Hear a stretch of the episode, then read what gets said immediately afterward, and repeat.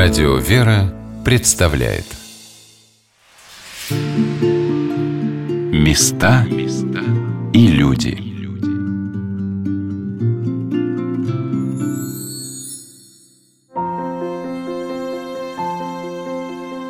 Что такое благословение? Каждому человеку на его жизненном пути Господь дарит подарки. Это встречи с людьми, значимые события, удивительные поездки – но если быть внимательным к своей внутренней жизни, то можно увидеть, как каждый храм на нашем пути, каждый крест у дороги оберегает, благословляет и как бы подталкивает нас к движению в нужном направлении. И главными опорными пунктами, ориентирами и маяками, источниками света и благословения могут стать для нас православные монастыри. Здравствуйте, дорогие друзья! У микрофона Анна Шалыгина. Сегодня мы с вами отправляемся в Карельские леса, на Святое озеро – где основал монашескую обитель святой преподобный Афанасий Сяндемский. Мы едем в Сяндемский, Успенский, женский монастырь. Какой чистоты и непорочности жизни, поступков, помыслов должен быть человек, чтобы он удостоился явления Пресвятой Богородицы? Но именно это событие в жизни преподобного Афанасия становится для всех насельниц и паломников Сяндемского монастыря очень важным в понимании и прочувствовании этого святого места – как только вы попадете на территорию монастыря, вы увидите прекрасный памятник подвижника, видевшего Божию Матерь.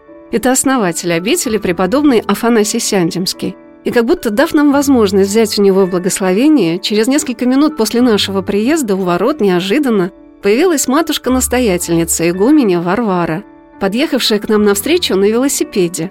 Монастырь занимает достаточно просторную территорию, и в день приходится проделать немалый путь, чтобы везде успеть. Но мне после радушной теплой встречи, вкуснейшего угощения посчастливилось просто погулять по монастырской земле, все рассмотреть. И первое, что невольно бросается в глаза в Карельском монастыре, это белоснежные стройные березки, обитательницы среднерусской полосы. Ну, такие ну, березки, прям кажется, рязанские. Да, да. Не первый, кто говорит, что это рязанские березы. Похоже. Белоснежные, да.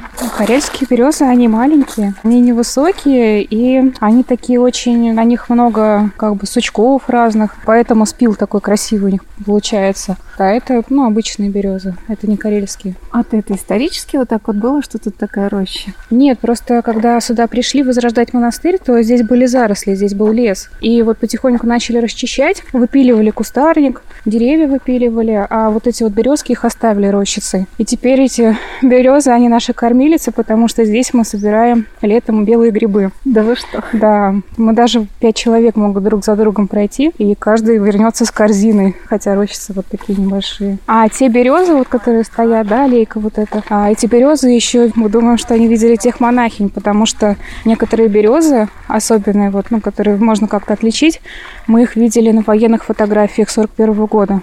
Поэтому вот они еще с того монастыря остались. Почему такие вот рвы, я обратила внимание здесь? Очень заболоченная местность. Вот на самом деле сейчас мы с вами идем со скита, там раньше было болото. Ну, буквально пять лет назад это было такое болото топкое, куда ну, мы песок засыпали, щебень, потом вот сушили. Дренажные канавы везде прокладываем, поэтому вот очень много канав по территории монастыря. Вся Карелия – это болотистые леса или какие-то определенные районы? Видимо, районы есть песчаные, есть где камень, а у нас вот такое место. Вроде кажется, оно и на возвышенности, но оно достаточно заболоченное. Здесь глина, она не пропускает воду, и поэтому, когда вот проходит дождь, то очень скапливается. Вся Карелия из озер, да, состоит? Да. Получается, каждый монастырь как-то выбирался на озере, да? Вот почему это удобно как-то а, было? Даже большинство монастырей, они расположены на островах, они практически недоступны на озерах. Но, видимо, исторически, во-первых, наш вот преподобный он был карелом, и озера тут кормят местных жителей, они ловят рыбу, за счет этого они и кормятся. Ну, те же мельницы, да, которые делали, ну, старались быть рядом с водой. С историей Сяндемского монастыря, с храмами и постройками обители меня знакомила Иннокене Феодосия. И прежде всего она повела меня к месту, где покоится основатель обители, преподобный Афанасий Сяндемский. Расположенный на живописном озере, на небольшом мысу, деревянный храм в честь Пресвятой Троицы напоминает о том, как здесь, на этом месте, стояла церковь, в которой находилась рака над мощами преподобного Афанасия. К сожалению, до наших дней мало каких-либо сведений дошло, потому что несколько раз монастырь разорялся, горел, и буквально архивы собираем по крупицам. Всегда для нас большая радость, когда мы хоть что-то находим, узнаем о монастыре. И знаем то, что вот обитель была очень большой, было 110 человек братья. По сегодняшним меркам это был очень крупный монастырь. Здесь были такие святой жизни старцы, им было 110-115 лет, они были прозорливы, они здесь все похоронены на берегу озера, но, к сожалению, мы не знаем, где находятся их могилы, потому что во время, в советское время здесь было все стерто с лица земли. Вот, знаем, одно из главных событий на этом месте произошло, где мы сейчас находимся. В 18 веке здесь горел храм, и когда стали расчищать территорию по строительству нового храма, то чудесным образом были обретены мощи Афанасия Сяндемского. Гроб был поднят на поверхность, и когда открыли гроб, то увидели, что мощи сохранились абсолютно нетленно. Четки в руках, разрешительная грамота, все облачение, все было не тронуто тлением, и тогда люди сюда из окрестных сел, те, кто узнали об этом, многие сюда приходили, и очень происходило много чудес чудес и исцелений. Но в то время времена были очень суровые, войны были постоянно. И вообще на севере все мощи находятся под спудом. Также, а почему? Потому что здесь было очень часто нашествие шведов которые разоряли монастыри, уничтожали святыни. И вот чтобы с мощами ничего не случилось, их вновь положили глубоко под спут, под храм, а уже над мощами в этом месте был выстроен большой каменный храм. Вот здесь? Да, вот здесь, где мы сейчас прямо находимся. С правой стороны храма под клиросом находятся мощи. К сожалению, мы точно расположение их не знаем. Конечно, приходим, молимся и чувствуем, что преподобный находится здесь и слышит наши молитвы. Какое красивое место выбрал преподобный Афанасий для своих подвигов. Озеро зеркальной гладью отражает небо. Напротив расположены небольшие островки, куда сестры плавают собирать клюкву. На берегу озера, которое называют святым, стоит небольшая купальня, посвященная святому пророку, предтече, крестителю Господню Иоанну. Об особенной красоте этого места и сложившейся традиции окунаться в святом озере сказала матушка Варвара – это не мы выбирали, это преподобный Афанасий Сянемский выбрал. Поэтому оно красивое место, действительно удивительно. И многие говорят о том, что это место поражало красотой. Мы это находим в архивных записях, об этом читаем. Ну и сейчас тоже вы можете это увидеть непосредственно сами. Место действительно очень уникальное и красивое. Купели есть, паломники тоже приезжают, погружаются в эту купель, полагая, вероятно, что в том числе они так быстро получают, очищаются от грехов. По этой причине сразу ныряют, но мне как-то право, наверное, неловко об этом говорить именно в этот день. Вы приехали в день, день Рождества святого пророка, крестителя Господня Иоанна. И мы-то понимаем, что покаяние как таковое, оно совершается ну, длиной во всю жизнь. Но народ хотел бы это сделать быстро, сейчас, мгновенно. Преимущественно паломнические поездки по святым местам стараются сделать очень насыщенными, чтобы успеть многое посмотреть, побывать сразу в нескольких храмах или монастырях. А как бы хотелось, чтобы время в такие дни текло помедленнее, чтобы все увидеть, воспринять. Но вот что удивительно, после возвращения из такой поездки ты часто вспоминаешь и картинки природы, и святые могилки, где побывала. Они сами как будто возвращают тебя к себе. Так бывает со святыми местами. И вот, вернувшись из Карелии, для меня шаг за шагом стали оживать страницы истории Сиантимской обители – Монастырь наш достаточно древний, был основан в XVI веке учеником Александра Свирского, святым преподобным Афанасием Сяндемским. Афанасий Сяндемский был младшим любимым учеником Александра Свирского, пришел к нему, когда был совсем еще юным, но, несмотря на это, он пользовался очень большим его доверием, потому что был келейником и самолитвенником преподобного Александра. Многие ночи вместе с ним они проводили в молитвах, и вот в одну из таких ночей явилась Пресвятая Богородица. Это было очень необычное явление, с правой стороны икона, где изображена Пресвятая Богородица, она явилась Богом младенцем на руках, а вокруг нее было множество ангелов. И когда Афанасий Сяндемский видел это явление, то оно так его потрясло, такой страх его объял, что он напал на землю, будто мертв. И вот на иконе он как раз изображается, стоя на коленях. Когда Божья Матерь явилась, то она сказала, кто во имя мое принесет хоть один камень на строительство храма, того я не оставлю в Царстве Небесном в своих молитвах. Когда Александр Свирский умер, то очень многие его ученики удалялись в леса, основывали свои обители. Также и преподобный Афанасий, он сам родом был ланчанин, он был с этих мест, это место было для него родное. Он и несколько иноков удалились сюда. Тогда был это был глухой непроходимый лес, и это место их так поразило своей красотой, что они его выбрали, поставили здесь храм, несколько келей и начали здесь жизнь монастырскую основывать. Но на тот момент Карелия была языческой, не было еще православных святынь, И когда местные жители Карелы узнали о том, что здесь основывается монастырь, несмотря на то, что преподобный был их земляком, они всячески стали этому противляться. Они его старались отсюда выжить. Клеветали его, и преподобный, чтобы не было конфликта, он просто мирно это место оставил и удалился обратно в Сирский монастырь, где по пришествии в монастырь его избрали игуменом, и какое-то время он даже был игуменом Сирского монастыря. Но это место его все равно так тянуло обратно, что он написал прошение новгородскому архиепископу с просьбой вернуть эти земли и продолжать здесь жизнь монастырскую. А архиепископ благословил его, вернул преподобному эту землю и даже с каждой стороны присвоил по одной версте, то есть угодья монастыря были очень большие. Принадлежали озера, часть леса принадлежала принадлежала монастырю, и обитель по уставу питала за счет собственных рук, то что братья здесь выращивало, за счет этого они питались. Две мельницы у них было, был большой хоздвор, коровы, лошади и пашни были, и вот братья здесь так вот они подвязались. То, что на протяжении около 500 лет на этом месте не прекращалась молитвенная жизнь. Монастырь, несмотря на трудные периоды, восставал вновь. Строились храмы, собиралось братья, говорит о том, что молитва преподобного Афанасия сохраняла эти места, призывала на них милость Божию. Даже в период упразднения монастыря в конце XVIII века приходской храм заказывали службы преподобному Афанасию. Народ приезжал к месту его упокоения. Были живы старожилы, видевшие нетленное тело святого, которое было обретено после пожара в 1720 году. Ровно 300 лет прошло со времени этого события, которое праздновал Сядемский монастырь 15 мая 2020 года. А 25 июня в обители был открыт прекрасный памятник святому покровителю обители. Одной из удивительных для меня страниц Сяндемского монастыря явилось то, что в начале 20 века он был из мужского преобразован в женскую обитель. И это было связано не только с тем, что на протяжении 19 столетия более увеличивалось число женщин, желающих поступать в монастыри, Дело в том, что на этих землях православная церковь ставила перед собой особые миссионерские задачи.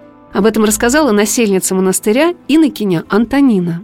То, что касается дореволюционного периода, это все еще в процессе изучения и до сих пор идет работа в архиве, чтобы поднять информацию и о тех населенцах, которые здесь были, и какой деятельностью они занимались. Ну вот. Знаем, что именно с этой целью был преобразован монастырь в Женский, да, чтобы именно работать с местным населением, поскольку существовала такая серьезная проблема панфинской пропаганды, и финны активно обрабатывали местное население в плане религии, в плане дальнейшего присоединения Восточной Карелии к Финляндии, потому что ну, для финнов это все-таки была территория такая очень желанная, да, хотели видеть ее в своем составе. И карелы, они с финнами очень сродные нации и в плане языка, в плане какого-то жизненного понимания, да, менталитета, наверное. И еще они не знали часто русский язык, и ходить на службы было тоже затруднительно, поскольку священники проповедовали, исповедовали на русском языке, а карелы приходили, скажем, на исповедь, да, и, ну, нет, нет, да, да, а на самом деле они даже не понимали, что батюшка о чем с ними говорит. И монастырь, он должен был вести здесь такую миссионерскую работу в этом довольно глухом Карельском краю и просвещать местное население. Мы, конечно, не можем сказать, насколько сестры выполнили да, эту задачу. Понятно, что они все-таки это делали, поскольку они понимали, что их сюда для этого Господь и призвал, и вышестоящее церковное начальство, оно также им эту задачу поставило. Сяндемский монастырь – первый женский монастырь, восстановленный в Карелии – Ровно сто лет прошло с того времени, когда он из мужского был преобразован в женский. И в 2009 году на это место пришла первая насельница монастыря, будущая игуменя Варвара. Матушка показала поклонный крест, который был освящен в канун престольного праздника обители Успения Божией Матери 25 августа 2009 года. Возрождение обители началось с этого поклонного креста. 25 августа 2009 года владыка Мануил Павлов, ныне почивший, он осветил этот поклонный крест, отслужил молебен, и мы считаем, что именно с этой даты и отсчитываем новый этап в жизни монастыря. Но примечательно, что 25 августа, но 1913 года владыка Никанор Надеждин он осветил главный престольный храм в честь Успения Престой Богородицы. Именно в эту дату, 25 августа. На мой вопрос, как собирались сестры монастыря, матушка ответила.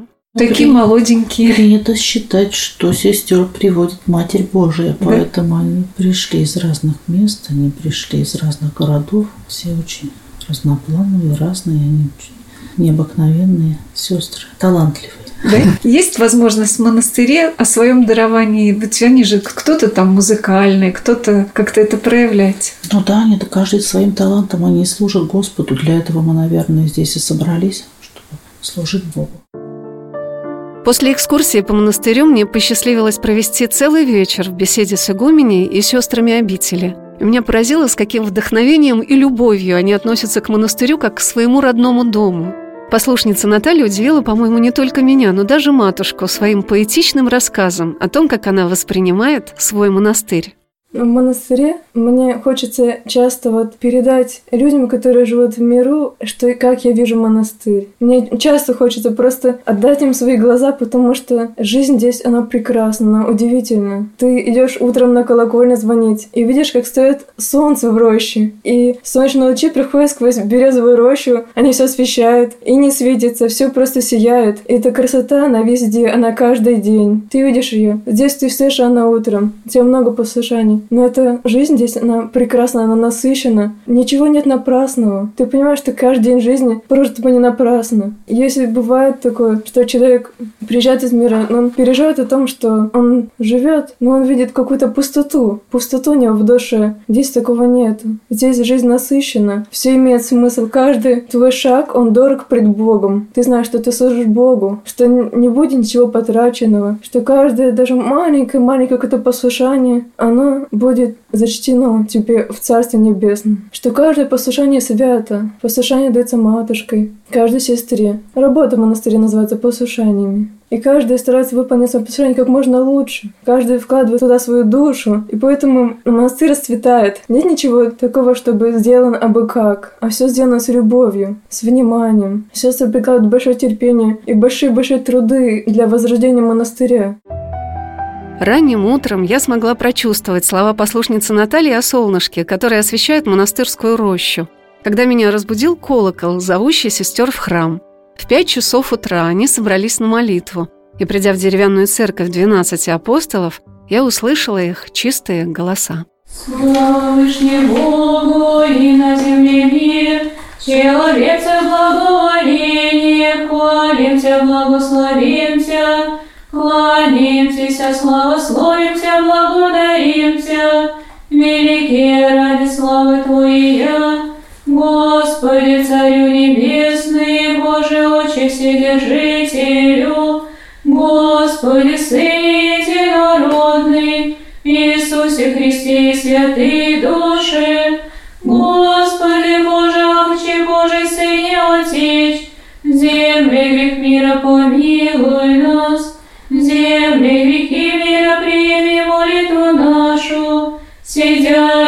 сидя десную Отца помилуй нас, яко Ты еси един свят, Ты еси един Господь, Иисус Христос, слава Бога Отца, аминь. Места и люди.